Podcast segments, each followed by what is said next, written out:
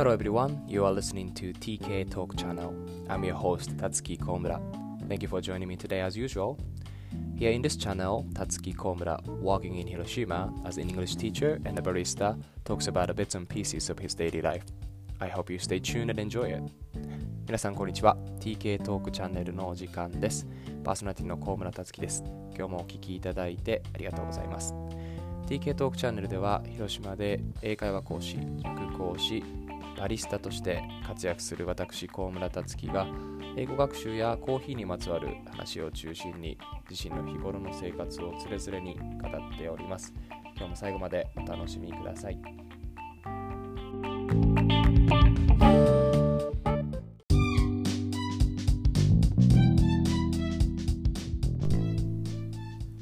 Hey guys, this is Tatsuki. Thank you for coming to TK Talk channel today.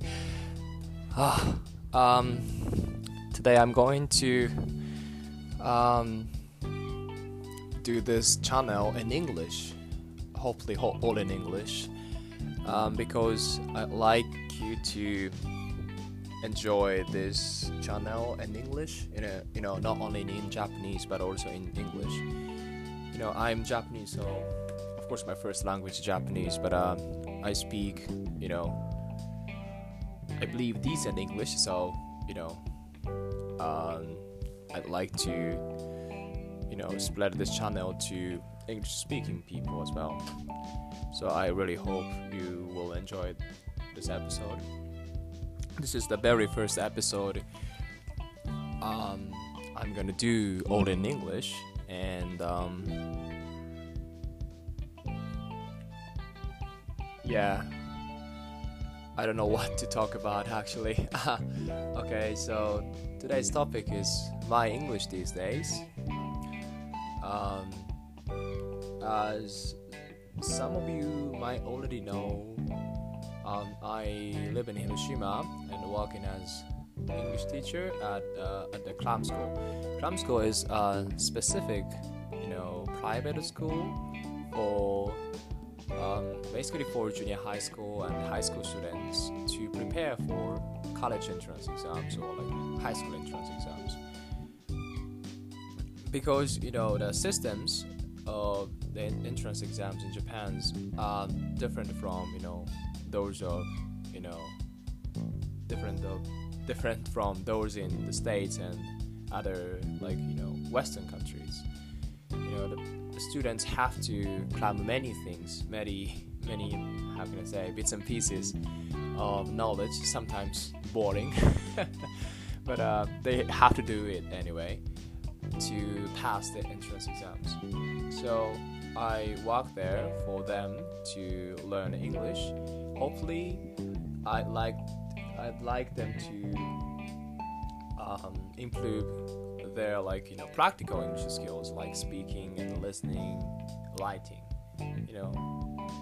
So and you know, but um, before walking there, I was walking at the hostel in Hiroshima, and I had a lot of chance to you know talk with you know English speaking people, and I use I used to use English on you know every day, basically every day and um, so my English skill, you know, was you know okay level actually. I mean, you know, it was okay, but uh, now you know, how can I say my English, you know, stopped popping out smoothly. You know, it doesn't come off, you know, smoothly, you know, and um, I hate it. I really hate it. You know, since I was in college, you know, I, you know, I've had a lot of chance to use English daily basis because you know my,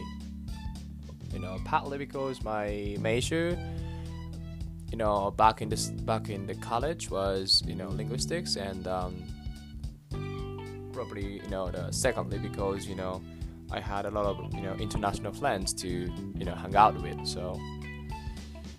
But now, you know, my English, you know, has just got back to like, you know, problem solving English, you know, textbook English, you know. So I read a lot of like, you know, exams passages, which is basically you know academic papers and some essays, but uh, not like you know not like you know the you know practical daily you know conversational ones. So i just want to get it back you know? I just want to get back my english skills you know english speaking skills actually. So you know in the first episode i talk about you know why i started again you know this channel. In japanese though. And uh, know I didn't talk about talk about this then, but uh, I do want to, you know, talk like this in English in my channel. You know, bits and pieces, you know. yeah. So, but uh, I hope my English is decent enough for you for you to understand, you know, without any problems. But uh, I believe my English English skills will be coming back soon. You know, as long as I you know keep talking like this.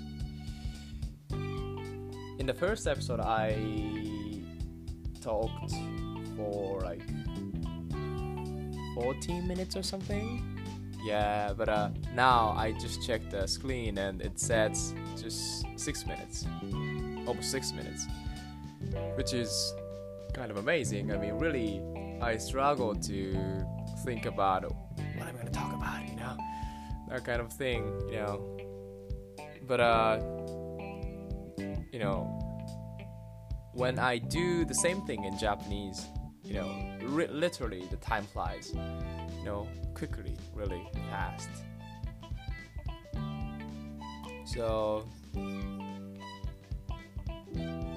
you know, in it, you know when I do the channel in Japanese, I talk about um, you know the tips for those who are eager to learn English, you know, for their own reasons.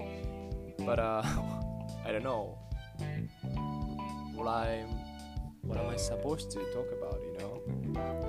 Because I'm doing this in English and you know the most listeners now can understand English, can speak English to some extent, at least, or like you know native English speakers. So I don't know. um, yeah, but uh, actually, I've never been to English-speaking countries. I mean, I mean, I'm sorry, I've been to English-speaking countries, but I've never stayed there for like for a long time you know, the longest stay outside of Japan was th- three week long stay in the UK, which was just kind of vacation. I went to, um, you know, language school, and I, you know, just, you know, took the course there, you know, English course in the morning, and in the afternoon I just hang hanged out with my friends there, you know. So I would say it's not a, it's I would say it's not like you know, studying abroad or something. It's just like, you know, vacation, I would say. Yes. So some of you might wonder why I speak English this much without, you know, spending a lot of times in English speaking countries. I think it's a really good question and I don't know actually the exact reason. Um, as I said, you know, I you know the, the entrance exams in Japan is really difficult, right?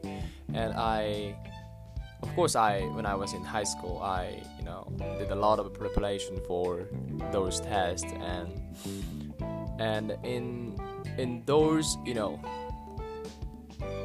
preparations for the tests i you know study i studied not study i learned a lot i practiced a lot You know, I mean, English is practical.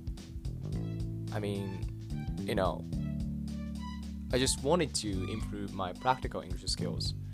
You know, basically, you know, in high school, the students and the teachers, both of them, focus on, you know, the solving problems. You know, multiple choices, like, you know translation from English into Japanese, that kind of thing, or like vice versa. But uh, it's it's you know it's kind of fun. It's kind of interesting, but uh, it's not a practical. You know, for example, when you go to some other you know countries and you, if you cannot speak English, you know, it's kind of useless, right? You know, you can ask anything in English. You know, you cannot order a specific thing. You cannot ask questions about, you know, things, you know. So I thought, you know, it's not a kind of useless if I just focused on, you know, solving problems. So I listened to, you know, you know, like music, you know, English. I listen to English passages a lot of times, and I read a, read a lot. Sorry, I, I read aloud a lot of English passages. You know, I used my mouth. You know, I moved my mouth a lot to, you know, just practice. As a proverb said, uh, as a proverb goes, you know, practice makes perfect. It's true. You know, my English skill was going up and up. Of course, the score on the test was also going up and up. So it was, you know, kind of win-win, you know, situation. And um, and after that, I you know got into university, and my major was kind of you know the thought you know my major was you know English actually. You know, specifically speaking, my major was linguistics, but uh, it was um, mainly about English and Japanese. So that's why you know it's really you know I just took the advantage of it. You know, I got a lot of chances to use it, use English. So it was a lot of fun. Uh, yeah, it's been 11 minutes, but uh, sorry, I've I just I was I'm just talking about you know, random things. it's not you know organized, but organized. Sorry about that. But uh, I hope you know again I hope not only Japanese people but also English-speaking people or like those who learn English as their second language will enjoy this episode, enjoy this channel. So that's why I'm doing it in English. And um, hopefully next time I want to talk about, you know, my life in Hiroshima. I live in Hiroshima, and uh, as I said, I, I walk, I'm working as English teacher, but also working as barista. And um, last year, I made my own, you know, blend of coffee. Actually, you know, two kinds of you know my own blend and using by using those kind of you know sorry by using you know those beans i you know went around a lot of you know hostels or cafes in japan to do my coffee event and let them know about my you know coffee and let them know about you know you know let them know about how like fun and how interesting coffee is, coffee brewing is, and you know, coffee like communication is. I think coffee is you know a kind of you know communication tool because you know people like to talk about you know their own life over a cup of coffee, right? And it's kind of universal things, you know. And uh, also I do tea things actually, and uh, I serve tea you know. So hopefully I want to talk about it, you know, in the second episode of English. Phew. okay. It's been 13 minutes, so it's almost time to finish up. But uh, thank you for staying tuned, and um, hopefully see you again in the next episode. Bye, guys.